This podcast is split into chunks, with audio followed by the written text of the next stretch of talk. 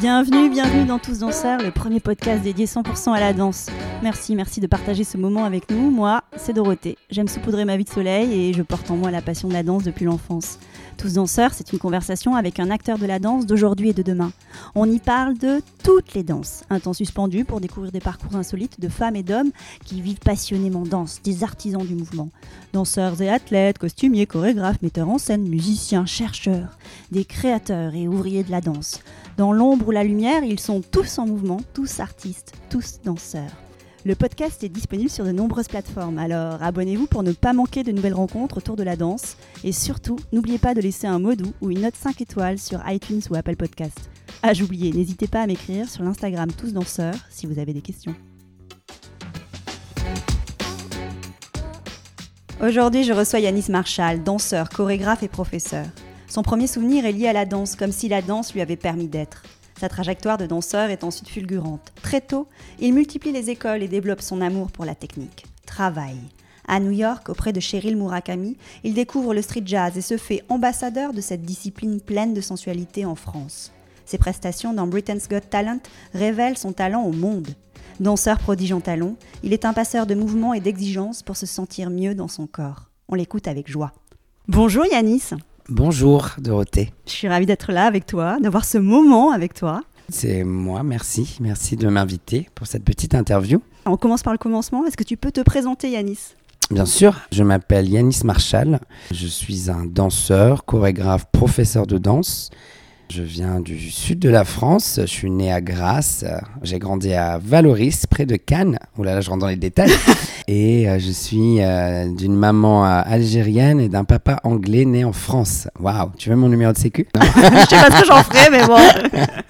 C'est déjà très complet cette présentation, je peux compléter. Vas-y. Donc une carrière internationale fulgurante, on peut le dire ou pas Oui, on peut le Ouais, dire. on peut le dire. Pourquoi pas Tu es le créateur du street jazz en talons. Non, je suis pas du tout le créateur, mais euh, je pense être quand même la personne qui l'a rendu bien, bien populaire et qui a ramené une grosse visibilité à ce style de danse. Ça, ça, je pense que je prends la responsabilité d'être la personne qui a fait ça. Après, il y avait des gens qui dansaient en talons, même des hommes avant moi. Ça, c'est sûr. T'as des rêves XXL. Ah bon J'en ai encore Tu peux compter aussi sur ton énergie et ton envie d'être différent pour avancer. Pourquoi as-tu si faim, Yanis? Alors, hmm. bah, je pense que depuis gamin, l'envie de faire quelque chose de ma vie, de réussir, est là, quoi. C'est pas un truc qui est nouveau. J'ai toujours voulu réussir ma vie, en tout cas. Je pense que les rêves sont arrivés au fur et à mesure. L'ambition que finalement j'ai eue, je pense que c'est quelque chose qui est arrivé au fur et à mesure parce que je me suis jamais dit, il faut qu'à 20 ans j'en sois là, il faut qu'à 30 ans, même encore aujourd'hui, je le fais pas. Et je pense que c'est pour ça que ça a marché, que ça a réussi. C'est que je me suis pas mis une pression supplémentaire.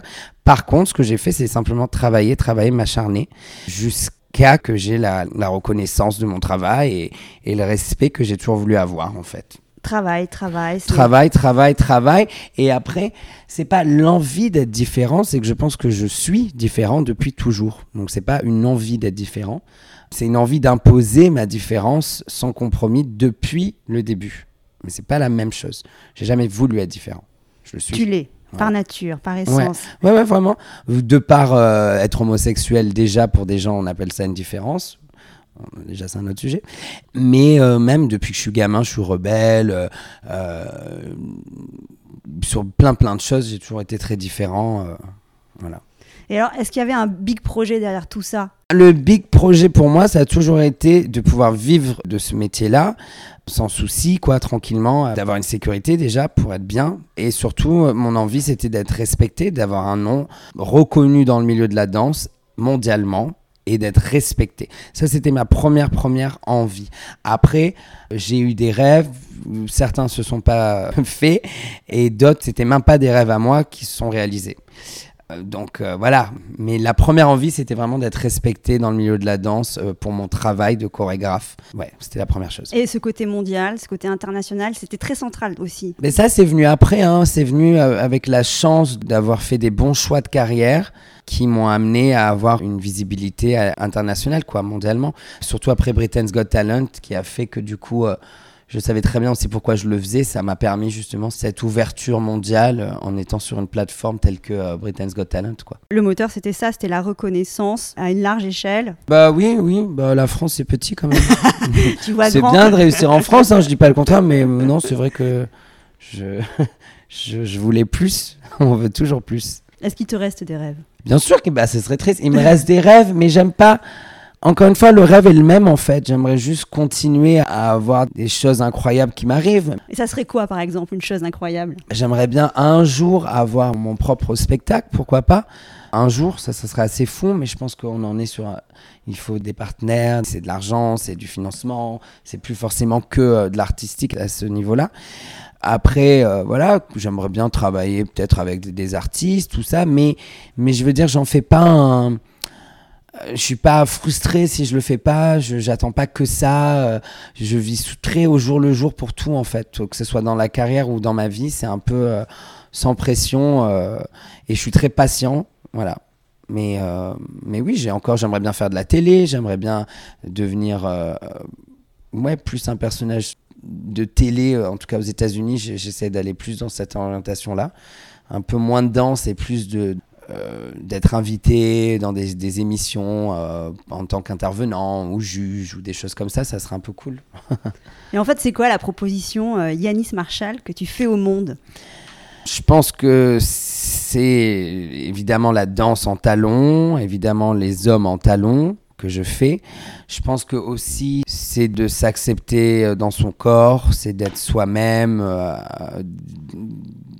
à travers ma danse, je pense que j'offre un bien-être au final, enfin quelque chose qui ne s'excuse pas en fait. Voilà, je suis là, je fais avec ce que j'ai mon corps, je vais m'aimer aujourd'hui, je vais, je vais essayer d'être bien dans mon corps et de pas s'excuser d'être là. Mon nom est associé à ce style de danse là, évidemment avec euh, le côté sexy qui va avec. hein. C'est quoi C'est une réconciliation avec soi-même?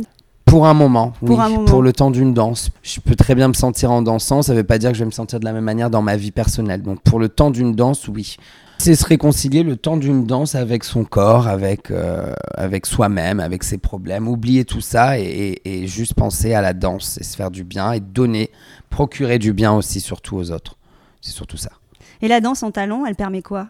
Ça, tout ce que je viens de dire, de s'émanciper, je pense que les femmes qui portent des talons pensent la même chose. De mettre des talons, je deviens différent, déjà de base. Dès que je mets des talons, je suis plus la même personne. Ça me donne une confiance en moi absolue. D'un coup, je suis, euh, je sais pas, j'ai envie de, parler plus fort, j'ai envie d'être plus démente. Ça change vraiment pas mal de choses. J'ai entendu pas mal de copines à moi dire la même chose, quoi. Il y en a, c'est un rouge à lèvres, il y en a, c'est une paire de talons, il y en a, c'est un sac à main. Et dès qu'elles ont ces accessoires-là, elles se transforment, quoi. Bah, moi, c'est ce que les talons me procurent. C'est l'audace? Ouais, c'est ça, c'est l'audace. C'est l'audace, c'est euh, la confiance en soi, et ouais. Puis c'est joli, ça nous affine aussi. Ah, La silhouette, c'est pas mal. oui. ça affine la silhouette, ça me rend plus mince. Tout ce qui peut me rendre plus mince, je dis oui. Bon, on va faire un petit flashback, t'es d'accord? Allez, Ta maman, elle a été un grand moteur dans ton parcours? complètement. Là où je remercie beaucoup ma mère, c'est surtout pour les goûts musicaux que j'ai aujourd'hui. Toute la musique, tout, tout ce qui est musicaux, tout ce qui est mes goûts, vient de ma mère. Tout. C'est-à-dire que j'ai la chance, parce qu'aujourd'hui je le vois avec cette nouvelle génération, que euh, c'est vraiment pas le cas pour tout le monde. J'ai vraiment eu la chance d'être béni avec du Janis Joplin, du Donna Summer, du euh, Aretha Franklin, euh, Barbara Streisand, Chopin, Madonna, Michael. Tout était tellement mélangé, euh, du rock, du shadé, du voilà, Marvin Gaye. et ça, c'est vraiment de la chance, quoi. C'est ma mère qui m'a baigné dans ça tout petit. Et ça m'a énormément apporté aujourd'hui parce que mes goûts musicaux sont quand même super importants par rapport à ce que j'enseigne. Donc voilà. En plus de ça, effectivement, ma mère était euh, prof de danse, avait une salle. Donc j'ai grandi. euh, ouais, le premier souvenir que j'ai de moi, c'est dans une salle de danse. Je faisais les devoirs dans la salle de ma mère. Donc, ouais. Et il y a d'autres personnes qui ont compté dans ton parcours? Tous mes professeurs, tous mes professeurs de danse, à part les pourris, mais j'en ai pas eu beaucoup. J'ai eu la chance d'avoir des super professeurs. Tous mes professeurs de danse ont compté. Tous. Je vais pas les citer parce qu'il y en a vraiment beaucoup. J'ai eu l'intelligence d'aller me former, pas qu'avec deux, trois professeurs, mais avec beaucoup, beaucoup de professeurs. Et ils ont tous euh, été très importants. Où est-ce que tu as eu le déclic? Est-ce que c'était à Cannes? Est-ce que c'était au non, j'ai eu le déclic à New York. À New York, au Broadway. euh, Au Broadway Dance Center, c'est là que le plus gros déclic de ma vie s'est fait. Avant ça, je voulais être danseur, j'étais danseur. Avant ça, j'étais danseur, je bossais surtout avec Kamel Wally en France, comédie musicale, Le Roi Soleil, Les Dix Commandements, d'autres spectacles. Et je voulais être danseur, mais moderne, je voulais être danseur de compagnie, euh, je voulais faire Prelge Local, je voulais faire euh, ce genre de danseur-là. Et en fait, j'étais pas pris, j'étais pas pris, j'étais pas pris. Je l'ai vraiment mal pris, mal vécu pendant un moment. J'ai quasiment arrêté la danse. J'ai travaillé euh, chez Zara, euh, en barman, en restauration, jusqu'à euh, déménager à New York. Et c'est Cheryl Murakami qui a transformé ma vie, pour le coup, je peux le dire. Un cours avec elle m'a complètement changé tous mes codes, bousculé, m'a ouvert les yeux. J'ai toujours été sexuel, j'ai toujours aimé la sexualité, j'ai toujours été quelqu'un de très éveillé sexuellement, mais je savais pas qu'on pouvait le mixer à la danse en fait encore. Et Cheryl m'a montré ça en fait. Je suis arrivé à New York, c'était un cours où les gens se touchaient, mais en même temps il y avait de la technique, en même temps il y avait une discipline, il y avait, enfin c'était pris au sérieux quoi. C'était pas seulement d'être à quatre pattes et de se toucher. Et j'ai dit putain merde, il y a pas ça en France. Il y avait pas. Et il y avait pas. Il y avait pas ça en France. Et c'est là que ça a vraiment changé. Je me suis dit il faut ramener ça en France. Il y avait quoi le côté transgressif? Il n'y avait pas ça. En France, avant, on était encore, je te parle de ça, c'était il y a 11 ans. Il y a 11 ans que j'ai commencé à donner des cours. Et il y avait des cours de jazz, des cours de hip-hop, des cours de classique. Il y avait un cours de street jazz qui se perdait par là, mais vraiment, euh, il y avait trois personnes. Il n'y avait pas cette mode vraiment de. Et encore même le cours de street jazz, c'était pas. Il n'y avait pas de danse un peu féminine vraiment où on pouvait mettre un, homosexuel et venir et danser sur du Britney, et en même temps, on nous demandait de lever la jambe, d'avoir de la technique, et en même temps d'avoir des basses street. Il n'y avait pas ça. Il n'y avait vraiment pas. Et je pense être un des premiers en France à avoir ramené, en France, hein, mm. alors en France, je pense pas être le premier, je suis le premier en France à avoir ramené les cours de talon, ça c'est clair et net. la, première, là, tu peux le dire. Ah, là, je peux le dire. En France, je suis le premier cours de talon sur la capitale à Paris. Il n'y avait pas de cours de talon. Je suis le premier cours de talon à Paris. Ça ne marchait pas d'ailleurs au début. Et c'est hallucinant comment les choses ont évolué. Mais euh, je pense que tout le monde est d'accord pour le dire, ça. Donc, c'est ce cours qui t'a transporté Ouais, New York. Pas que ce cours, Cheryl Murakami, mais, mais New York. New, York. a vraiment changé beaucoup de choses pour moi. Continue à le faire aujourd'hui. Hein. C'est une de mes villes préférées et ça m'a c'est assez ouf comme euh, comme c'est le côté virevoltant euh, c'est l'énergie qu'elle a cette ville c'est gratte-ciel c'est Broadway c'est euh, les gens la culture c'est New York. Y a pas si on y est allé on sait ouais. et alors depuis toutes ces années qu'est-ce que tu as appris sur toi? Rien. Non. Bah, j'ai appris au final que j'étais que j'étais assez fort pour faire quelque chose de moi en fait parce que j'ai eu beaucoup de doutes hein, j'en ai encore j'en aurai toujours. Mais euh, ouais, j'ai appris que bah, qu'en fait, euh, que j'y suis arrivé en tout cas. Ce qui était euh, mal parti au début, hein, je n'y croyais pas. Et après, j'apprends toujours de moi, j'apprends toujours. J'ai appris qu'il faut être très fort dans ce métier-là, que c'est pas qu'une question de danse, que c'est pas qu'une question de niveau, mais que c'est une question de mentalité, de morale. C'est pas pour les faibles. C'est pas un métier qui est pour les faibles. On est toujours en train de se donner, de s'exposer, de se mettre à nu. Et on a souvent des noms, des gens en face qui nous jugent. On est souvent jugé par soi-même, les premiers, par les autres, tout le temps. Et quand on réussit, on pose de la jalousie aussi, donc il y, a encore d'autres problèmes. En fait, bref, c'est comme dans tous les métiers. Hein. Donc il faut être très fort, il faut être très solide pour faire ce métier-là. Et toi, tu travailles comment sur euh, la confiance? S'il faut être solide, il faut être hyper confiant. Je pense que de base, je suis pas quelqu'un de faible. Ou alors, je le suis, mais ça regarde personne. C'est des côtés de moi qu'un certain petit cercle d'amis a le droit que je rends accessible que à ce cercle d'amis-là. Le vrai moi, entre guillemets. Pas que je suis le faux moi, mais le moi sensible, faible, qui va pleurer ou qui va se enfin, être mal et triste ou, ou parler mal de moi-même, ça, c'est qu'un cercle d'amis très, très, très privé, proche, qui a le droit de voir ça. Le reste, non. Donc, j'ai pas le temps. Le reste, il faut être entre guillemets, un, pas un exemple, mais justement donner de l'inspiration aux autres par la force. C'est ça mon moteur, c'est de me montrer fort euh, sans rentrer en détail de ma vie personnelle pour que du coup euh, ça donne de l'inspiration et de l'espoir aux gens. quoi. Et sur la danse, ton amour du mouvement? La femme, moi, mon amour du mouvement, euh, ok, il vient du jazz, il vient de, toutes ces danses que j'ai appris, mais il s'est surtout développé avec la femme, en fait, le corps de la femme. Ouais, ça s'est surtout développé autour du corps de la femme, autour de la femme, autour de, de ses formes, de cette silhouette, de ce corps en fait qu'on nous offre. On peut en faire des merveilles avec ces corps-là en fait. Si on sait utiliser son corps, on peut faire des merveilles. Mais toi, en tant que chorégraphe, tes exigences sur le mouvement, elles ont évolué dans quel sens? Ah bah je suis très exigeant, je suis très très très exigeant et je suis même ce qu'on peut appeler un dur, dur, euh, froid, euh, franc, euh, à l'ancienne, j'ai eu tous les noms. je suis tout sauf doux avec mes élèves, mais, mais je suis aussi un des profs qui obtient le plus de résultats Donc tout ce qui m'importe, c'est ça en fait. Après, mes méthodes, elles sont différentes des autres, mais à la fin de la journée, moi, j'ai des résultats. Je pense pas qu'être gentil avec quelqu'un, faire du léchage euh, à chaque cours, dire aux gens ce qu'eux, ils veulent entendre, je pense pas que ça aide les gens. Et je pense que c'est une perte de temps. Je cherche pas à blesser les gens, mais je suis honnête, je dis la vérité, et je pense avoir obtenu un niveau de danse et dans ma carrière où, mon avis compte. Donc si tu l'écoutes pas, c'est toi qui es bête pas moi, parce que moi j'ai fait ma carrière. Donc tout ce que je donne, c'est cadeau quoi. Et sur les fondamentaux de la technique aussi, tu es intransigeant. Ah ouais. Mais parce que j'ai eu, mais j'ai eu une éducation comme ça. Déjà, j'ai eu une éducation assez, voilà, comme ça, où il n'y avait pas forcément de, de caresses sur l'épaule.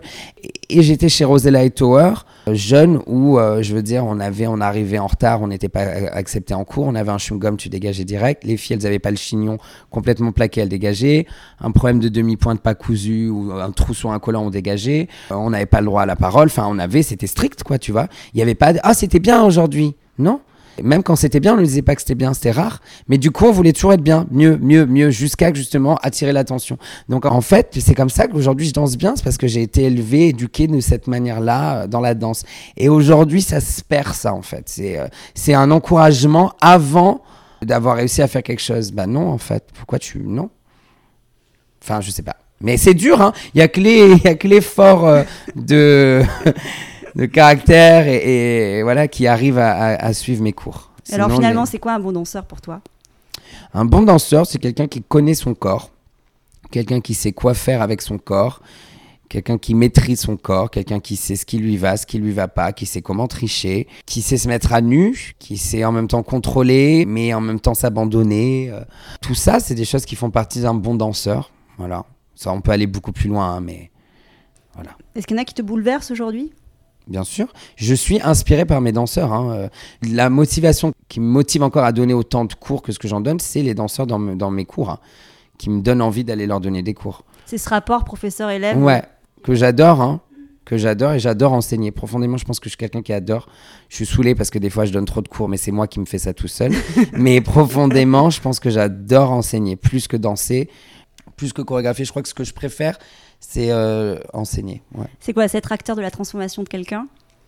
Donner un bout de soi à quelqu'un et, c'est magique en fait quand les gens écoutent et après ils réussissent. Et c'est, je, pense que autant de moi d'avoir un plan de ma carrière qui euh, on va me donner, m'offrir un job qui va me faire du bien, mais autant quand je vais voir quelqu'un que j'ai formé, pendant des années euh, ben, réussir ou avoir lui un job qui est, génial, ça va me faire aussi du bien en fait.